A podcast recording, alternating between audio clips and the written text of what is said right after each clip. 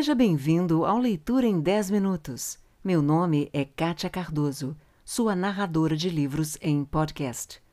Vamos juntos ouvir o livro de Lucas. Não esqueça de inscrever-se no canal, avaliar e compartilhar. Lucas 22 O plano para tirar a vida de Jesus. Estava próxima a festa dos pães asmos, chamada Páscoa. Preocupavam-se os principais sacerdotes e os escribas em como tirar a vida a Jesus, porque temiam o povo. O pacto da traição. Ora, Satanás entrou em Judas, chamado Iscariotes, que era um dos doze. Este foi entender-se com os principais sacerdotes e os capitães sobre como lhes entregaria Jesus. Então, eles se alegraram e combinaram em lhe dar dinheiro.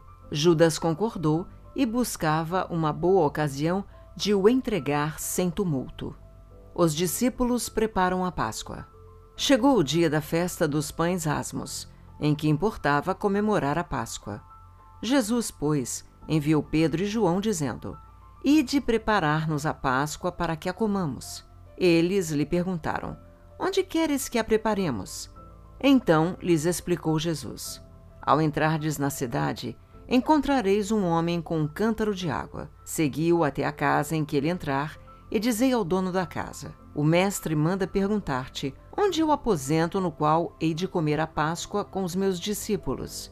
Ele vos mostrará um espaçoso cenáculo mobiliado, ali fazei os preparativos. E indo tudo encontraram como Jesus lhes dissera e prepararam a Páscoa. A última Páscoa. Chegada a hora, pôs-se Jesus à mesa e com ele os apóstolos. E disse-lhes: Tenho desejado ansiosamente comer convosco esta Páscoa antes do meu sofrimento. Pois vos digo que nunca mais a comerei, até que ela se cumpra no reino de Deus. E tomando um cálice, havendo dado graças, disse: Recebei e reparti entre vós. Pois vos digo que de agora em diante não mais beberei do fruto da videira, até que venha o reino de Deus a ceia do Senhor. E tomando um pão, tendo dado graças, o partiu e lhes deu, dizendo: Isto é o meu corpo oferecido por vós. Fazei isto em memória de mim. Semelhantemente, depois de cear, tomou o cálice, dizendo: Este é o cálice da nova aliança no meu sangue, derramado em favor de vós. Todavia, a mão do traidor está comigo à mesa. Porque o filho do homem, na verdade, vai segundo o que está determinado. Mas ai daquele por intermédio de quem ele está sendo traído. Então começaram a indagar entre si quem seria dentre eles o que estava para fazer isto. Seja o maior como o menor. Suscitaram também entre si uma discussão sobre qual deles parecia ser o maior. Mas Jesus lhes disse: Os reis dos povos dominam sobre eles, e os que exercem autoridade são chamados benfeitores. Mas vós não sois assim. Pelo contrário, o maior entre vós seja como o menor, e aquele que dirige seja como o que serve. Pois qual é maior, quem está à mesa ou quem serve? Porventura não é quem está à mesa? Pois no meio de vós eu sou como quem serve. Vós sois os que tendes permanecido comigo nas minhas tentações.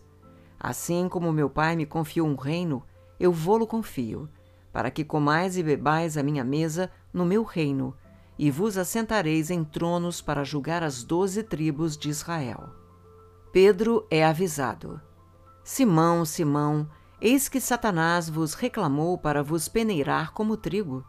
Eu, porém, roguei por ti, para que a tua fé não desfaleça. Tu, pois, quando te converteres, fortalece os teus irmãos. Ele, porém, respondeu: Senhor, Estou pronto a ir contigo, tanto para a prisão como para a morte. Afirmo-te, Pedro, que hoje três vezes me negarás antes que o galo cante. As duas espadas. A seguir, Jesus lhes perguntou: Quando vos mandei sem bolsa, sem alforge, sem sandálias, faltou-vos porventura alguma coisa? Nada, disseram eles. Então lhes disse: Agora, porém, quem tem bolsa, tome-a como também o alforge, e o que não tem espada, venda a sua capa e compre uma. Pois vos digo que importa que se cumpra em mim o que está escrito: Ele foi contado com os malfeitores, porque o que a mim se refere está sendo cumprido. Então lhe disseram: Senhor, eis aqui duas espadas. Respondeu-lhes: Basta. Jesus no Getsemane. E saindo foi, como de costume, para o Monte das Oliveiras, e os discípulos o acompanharam. Chegando ao lugar escolhido, Jesus lhes disse: Orai para que não entreis em tentação. Ele, por sua vez, se afastou, cerca de um tiro de pedra, e de joelhos orava, dizendo: Pai, se queres, passa de mim este cálice, contudo, não se faça a minha vontade, e sim a tua. Então lhe apareceu um anjo do céu que o confortava. E estando em agonia, orava mais intensamente. E aconteceu que o seu suor se tornou como gotas de sangue caindo sobre a terra.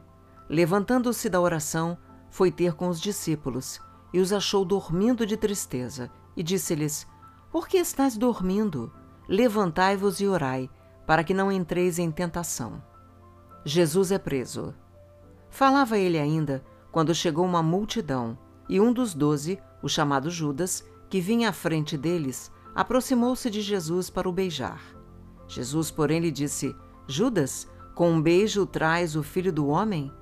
Os que estavam ao redor dele, vendo o que ia suceder, perguntaram: Senhor, feriremos a espada? Um deles feriu o servo do sumo sacerdote e cortou-lhe a orelha direita. Mas Jesus acudiu, dizendo: Deixai, basta. E tocando-lhe a orelha, o curou. Então, dirigindo-se Jesus aos principais sacerdotes, capitães do templo e anciãos que vieram prendê-lo, disse: Saístes com espadas e porretes como para deter um salteador? Diariamente, estando eu convosco no templo, não pusestes as mãos sobre mim. Esta, porém, é a vossa hora e o poder das trevas. Pedro nega a Jesus. Então, prendendo-o, o levaram e o introduziram na casa do sumo sacerdote. Pedro seguia de longe. E quando acenderam o fogo no meio do pátio e juntos se assentaram, Pedro tomou lugar entre eles. No entanto, uma criada, vendo-o assentado perto do fogo, fitando-o, disse: Este também estava com ele. Mas Pedro negava, dizendo: Mulher, não o conheço. Pouco depois, vendo o outro, disse: Também tu és dos tais. Pedro, porém, protestava: Homem, não sou. E tendo passado cerca de uma hora, outro afirmava, dizendo: Também este verdadeiramente estava com ele, porque também é galileu. Mas Pedro insistia: Homem, não compreendo o que dizes. E logo, estando ele ainda a falar, cantou o galo. Então, voltando-se o Senhor, fixou os olhos em Pedro, e Pedro se lembrou da palavra do Senhor, como lhe dissera: Hoje, três vezes me negarás antes de cantar o galo. Então Pedro, saindo dali, chorou amargamente. Os guardas zombam de Jesus. Os que detinham Jesus zombavam dele, davam-lhe bofetadas e, vendando-lhe os olhos, diziam: Profetiza-nos, quem é que te bateu? e muitas outras coisas diziam contra ele blasfemando. Jesus perante o sinédrio. Logo que amanheceu, reuniu-se a assembléia dos anciãos do povo, tanto os principais sacerdotes como os escribas, e o conduziram ao sinédrio, onde lhe disseram: Se tu és o Cristo, dize-nos. Então Jesus lhes respondeu: Se vou-lo disser, não o acreditareis. Também se vos perguntar, de nenhum modo me respondereis Desde agora estará sentado o Filho do Homem à direita do Todo-Poderoso Deus. Então disseram todos: Logo tu és o Filho de Deus? E ele lhes respondeu: Vós dizeis que eu sou. Clamaram, pois: Que necessidade mais temos de testemunho? Porque nós mesmos o ouvimos da sua própria boca. Obrigada pelo seu tempo e por ter ficado comigo até agora. Se você gostou, inscreva-se no canal avalie e compartilhe, pois isto incentiva o meu trabalho.